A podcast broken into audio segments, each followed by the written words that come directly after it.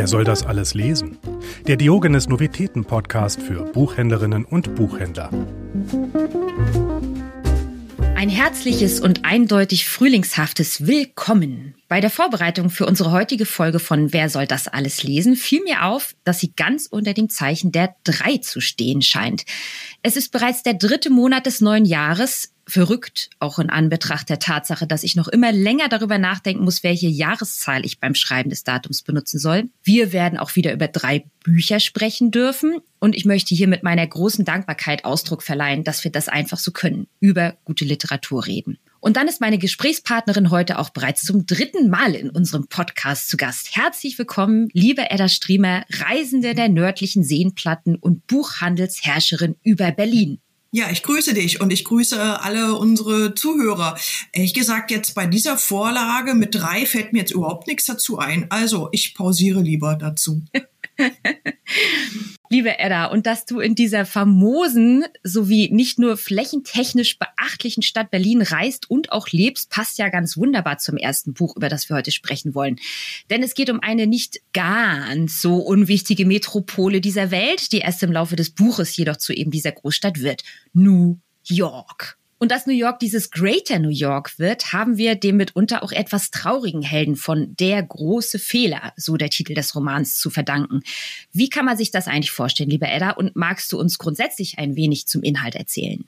Ja, sehr gerne. Der Jonathan Lee ist bei uns neu im Bunde im Verlagshaus. Und ich freue mich darüber riesig, weil ich liebe einfach gute Geschichtenerzähler. Und dazu zählt er auf jeden Fall. Es ist ein wunderbarer Großstadtroman, wie du gesagt hast, über die Anfänge von New York. Äh, es ist ein Buch mit zwei verschiedenen Erzählsträngen. Es geht einmal um den Mr. Green, das ist der Vater im Grunde genommen von New York, vom sozialen New York. Er ist derjenige, der sich Gedanken gemacht hat, wo und wie sollte eine Großstadt sich entwickeln.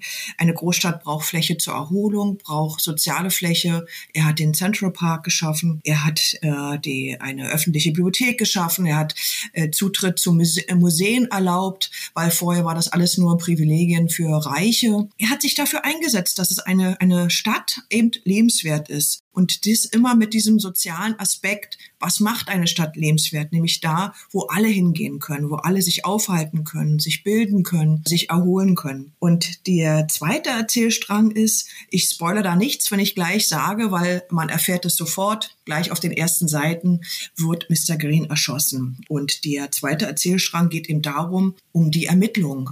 Warum wurde Mr. Green äh, erschossen? Also ich kann einfach sagen, dass dieser Roman viel an äh, Information weitergibt, also Information über diese Großstadt, über diese Entwicklung der Großstadt, aber andererseits auch über das private Leben von Mr. Green. Und das verflechtet der Lee ganz schön mit Fakten, aber dann eben auch mit Fiktion. Deswegen ist es ein Roman über das Privatleben. Da gibt es nicht so viel. Er war ein Mann, der die Einsamkeit vorgezogen hat, bewusst aber die Einsamkeit bedrückte ihn auch sehr stark. Er hat die Träume für, für sich in der Arbeit erfüllt, aber die privaten Träume nicht. Mhm. In welcher Zeit befinden wir uns da überhaupt? Stimmt, das habe ich gar nicht erwähnt. ja, könnte eigentlich heute spielen, aber spielt ja natürlich nicht heute, sondern zu den Anfängen von New York. Also Jahrhundertwende ist das äh, große Thema in New York. Es fängt da ja auch an, fast ähm, wie, wie bei Dickens hat man fast das Gefühl. Mhm, Oder mhm. man könnte es auch vergleichen mit Stoner, mit diesem äh, äh, Gefühl von New York, von dem alten New York. Oder auch, äh, ich habe mich auch sehr an das Genie von den Zera erinnert. Ähm, aber sie stehen Stimmt, alle einzeln ja. da, diese Werke. Also sie sind alle mhm. äh, lesenswert und eben große New York Romane. Und das ist halt ja wirklich, also diese Andrew Haswell Green, das ist ja eine reale Person. Und das fand ich halt auch so spannend. Vielleicht sollte ich auch noch ganz kurz was zum Autor erzählen. Jonathan Lee wurde 1981 eben in England geboren, studierte Literatur, lebte eine Zeit lang sogar in Südamerika und arbeitete in einer Anwaltskanzlei in London und Tokio. Inzwischen lebt er eben in New York und ich finde halt auch, äh, er vereint wirklich das Beste aus diesen beiden Welten, die er da mitbringt. Einmal er hat Literatur studiert und äh, man liest es, ne? Er kann erzählen wie ein Dickens, er ist, es ist amüsant, das sprüht vor Leben, aber eben er saß halt, glaube ich, halt auch weiß ich nicht wie lange und da braucht es wahrscheinlich die Akribie eines Anwalts, äh, Kanzleiangestellten in Bibliotheken, eben die der Haswell Green ja durchaus in New York mitbegründet hat und hat dort recherchiert. Also er vereint wirklich alles aus diesen beiden Welten dieser doch immer noch recht junge, tolle Autor, den wir jetzt bei uns im Programm haben. Insofern, liebe Edda, soll auch meine Entscheidungsfrage ähm, ein bisschen dich zwischen diesen beiden Welten entscheiden lassen. Ist also dieser New York-Roman von Jonathan Lee für dich eher das Stöbern in einer Bibliothek oder das Lustwandeln in einem Park? Wunderbar, wie du das ausgedrückt hast, weil man kann beides. und ich finde, es ist äh, ein unbedingtes Muss für alle Menschen, die sich für Stadtgeschichte, soziales Leben interessieren, die einfach oder auch gute Geschichten äh, lesen wollen mit mit Information, Begeisterung. Also man merkt auch der, dem Autor die Begeisterung an für dieses Thema. Also eigentlich kann aus diesem Roman jeder rausziehen, was er will. Eben für die eine ist es ein toller New York-Roman, für die anderen Gesellschaftsabbild, für die anderen eine traurige Lebens- und Liebesgeschichte dieses Andrew Haswell Green. Insofern ja, lest alle Jonathan Lee, lassen wir es dabei. Ja, aber wie ist nun dieser Übergang würdevoll oder gar geschmeidig hinzubekommen zum nächsten Roman? Der Titel des zweiten Buches ist jedenfalls ein Leben lang. New York könnte vielleicht tatsächlich ein verbindendes Lied sein, denn wo Jonathan Lee heute lebt, hat Christoph Poschenrieder, der Autor, der uns schon so wunderbare Romane schenkte wie Die Welt ist im Kopf, in dem es um Schopenhauer ging, wie Mauersegler, in dem es um eine alten WG geht, wie Der unsichtbare Roman, in dem der Schriftsteller Gustav Meiring die Hauptrolle spielt oder also sie seien jedenfalls alle von Herzen empfohlen, doch zurück zu New York. Dort hat Christoph Poschenrieder eine Zeit lang gelebt. Eine weitere Verbindung ist natürlich, dass wir es auch in seinem neuesten Buch mit Anwälten und Richtern, mit der Suche nach Schuldigen und Beklagten zu tun haben. Und so langsam merke ich, dass die Bücher eigentlich doch sogar hervorragend zusammenpassen. Doch ein wenig zum Inhalt. Der Beklagte, wie er in dem Buch genannt wird, soll seinen Onkel getötet haben. Und wir LeserInnen erfahren alles über die Mutmaßungen, die Verhaftungen, über die Verhandlungen und über das Leben des Beklagten aus den Protokollen von Interviews, die eine Journalistin mit seinen fünf Freunden aus Kindheitstagen führt. Und dieses Konstrukt ist es auch, was mich ungeheuer fasziniert hat beim Lesen. Wie ging es dir da, Edda?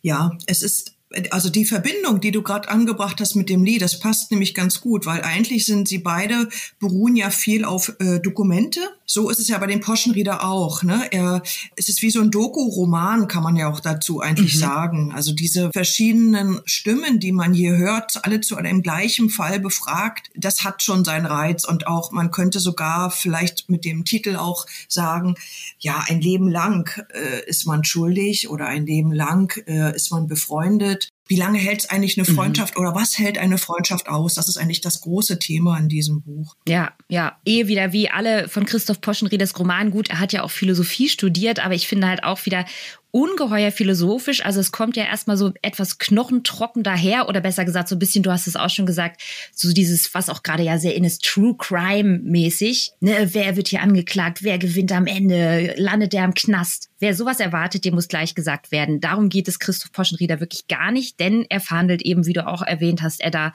eher philosophische Fragen. Was ist Freundschaft überhaupt, finde ich, ist halt auch schon eine Frage. Was passiert mit einer so einer Clique, wenn einer von ihnen verhaftet wird oder gar dann auch noch als Mörder verurteilt? Und alle eben diese Theorien und dann gibt es beschönigende Erinnerungen auch. Es gibt halt Auslassung eines Klugscheißers, finde ich auch ganz interessant. Die fünf Leute, die da zu Wort kommen, sind ja auch wirklich sehr unterschiedlicher Natur. Es gibt Entschuldigungen von Mitläufern und dabei eben streut Christoph Poschenrieder immer so einleuchtende und philosophische Fragen ein. Zum Beispiel, da habe ich auch was rausgesucht, ein kurzes Zitat aus dem Buch.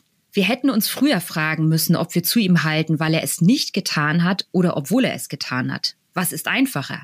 Kann man Freund eines Mörders bleiben oder darf einer einfach kein Mörder sein, damit wir Freunde bleiben können? Oder auch noch toll, was einer ist, wird doch irgendwie mit dem zu tun haben, was einer tut. Ich meine, du kannst doch nur das tun, was in dir ist. Und das muss ich schon sagen, waren so Momente, wo ich immer mal wieder das Buch beiseite legen musste, um darüber nachzudenken.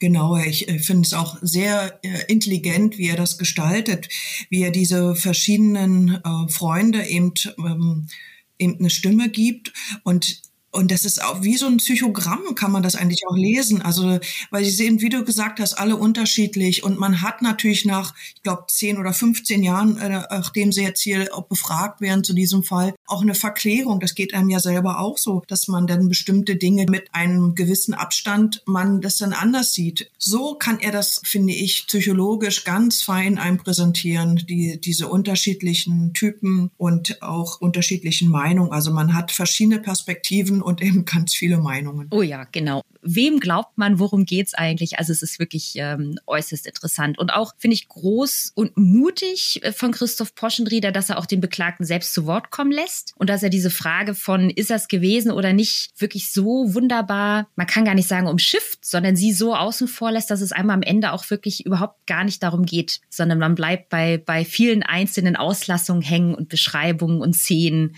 äh, dieser Freundesgruppe. Genau, als ich das, äh, also als die Lektorin uns das Buch vorgestellt hat, da war ich mir auch gar nicht so sicher, dachte ich, ach Mensch, interessiert mich so ein Gerichtsfall das, was Poschenrieder draus macht, ist viel interessanter und, und ähm, lässt mich jetzt auch nicht irgendwie unbeantwortet zurück, sondern ich finde, er gibt trotzdem Antworten. Und das ist schon eine große Leistung. Ja, ja. Und eben, wie er nebenbei halt auch noch, und das noch zum Ende kurz, wie er es nebenbei schafft, ein kleines Abbild oder eine gar Abgesang der deutschen Mittelstandsgesellschaft vom Ende des letzten Jahrtausends zu machen. Denn da auch nur ein kleines Zitat, weil da musste ich wirklich bisschen schmunzeln das Bofrostmännchen und das Bling der Mikrowelle. Das Alpha und das Omega einer behüteten Kindheit in Suburbia. Ich musste wirklich äh, laut lachen. Und herrlich sind auch die Beschreibungen, eben wenn sich die Truppe von Freunden bei der Hütte am See trifft und dort Lieder zu Gitarre schmettert. Weshalb ich dir, liebe Edda, die Entscheidungsfrage auch aus eben diesen Liedern zimmern möchte. Ist ein Leben lang für dich das Volkslied Die Gedanken sind frei oder eher der Protestsong Aufstehen von den Bots? Uiuiui.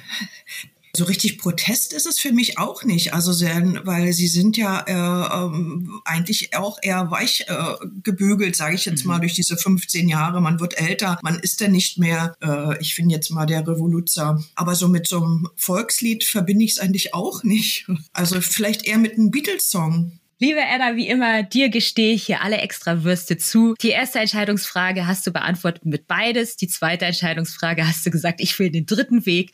Okay, liebe Edda. Aber Edda, und da möchte ich jetzt eine konkrete und sehr differenzierte Antwort. Wem würdest du dieses Buch empfehlen? Ich glaube, es wäre auch gut, Männern zu empfehlen, äh, denn Männer tun sich mit Freundschaften manchmal ja, ich sag jetzt mal emotional, manchmal ein bisschen schwieriger. Daher finde ich, ist da sehr viel über Freundschaft herauszulesen, mhm. viel, mhm. ja, was sich im Kopf so abspielt und auch vom Alter äh, finde ich auch auch was für Jüngere. Also ist jetzt nicht nur 50 plus, wo ich äh, sehe, sondern schon, na, vielleicht auch eine größere Bandbreite vom Alter. Und dann bin ich natürlich auch heute wieder und das voll Neugier sehr gespannt darauf, welchen Geheimbestseller, dein Worstseller du uns mitgebracht hast, Edda. Ich habe so viele Lieblingsbücher und könnte eigentlich stundenlang darüber sprechen. Aber die aktuelle Situation lässt mich jetzt leider auch nicht gerade so entspannt sein und deshalb möchte ich unbedingt für Andrei Korkov sprechen. Ich möchte gerne ihm alles Glück dieser Welt wünschen, dass er gut in der Ukraine es schafft. Und ich finde, jeder sollte die grauen Bienen lesen, denn sie zeigen nicht nur diese Sinnlosigkeit des Krieges, sondern sie zeigen und äh, geben einem auch Auskunft, wie funktioniert die Ukraine, deren Mentalität über die Menschen. Und das paart er ganz ganz wunderbar mit so einem so, so großartigen Humor. Das ist das Besondere an ihm. Er schreibt ja hier über den Krieg im äh, Donbass und äh, schreibt über die Krim. Und das ist alles so aktuell. Und das, wenn man nur so schreckliche Nachrichten, finde ich, hört, schaltet man irgendwann ab mit dem Kopf. Aber wenn das gepaart ist mit, mit einem äh, sehr angenehmen Witz, ist man irgendwie anders bei der Sache und, und nimmt das anders auf. Und das ist die große Kunst von, von Kurkow. Ich habe Graue Bienen wahnsinnig gern gelesen. Also man, man versteht wirklich dann besser die Situation. Liebe Martha, du bist ja bei uns ähm, äh, Lektorin von Fauser, von der gesamten Edition. Und da hast du so einen schönen Satz rausgegeben. Äh, Fauser lesen jetzt. Und ich texte das jetzt um und sage Kurkow lesen jetzt mindestens zwei Daumen hoch aus Zürich, liebe Erda. Wunderbar. Ich danke dir sehr für diese wirklich besondere und schöne und wichtige Empfehlung und überhaupt den großartigen Austausch. Ja, und dann bleibt mir am Ende eigentlich nur noch äh, eins übrig, allen Zuhörern aus nah und fern eine hoffentlich nicht nur schöne sonnige Zeit, sondern auch eine hoffentlich bald friedvolle Zeit zu wünschen. Vielen Dank. Und ein herzliches Dankeschön auch von mir an die offenen Ohren unserer HörerInnen. Alle Titel und Autoren findet ihr wie immer verlinkt in unseren Show Notes und am 27. April gibt es die nächste Folge. Aber natürlich ist diese und alle bisherigen auf den gängigen Plattformen zu finden, jederzeit morgens, nachmittags, abends, nachts, wo und wie auch immer ihr wollt. Und dort dürft ihr uns natürlich auch gerne abonnieren. Insofern alles Liebe und mit den besten Wünschen für freundliche und fröhliche und vor allem einen friedlichen Monat. Wer soll das alles lesen? Der Diogenes Novitäten Podcast. Abonniert uns jetzt überall, wo es Podcasts gibt. Für Fragen oder Feedback erreicht ihr uns unter podcast.diogenes.ch.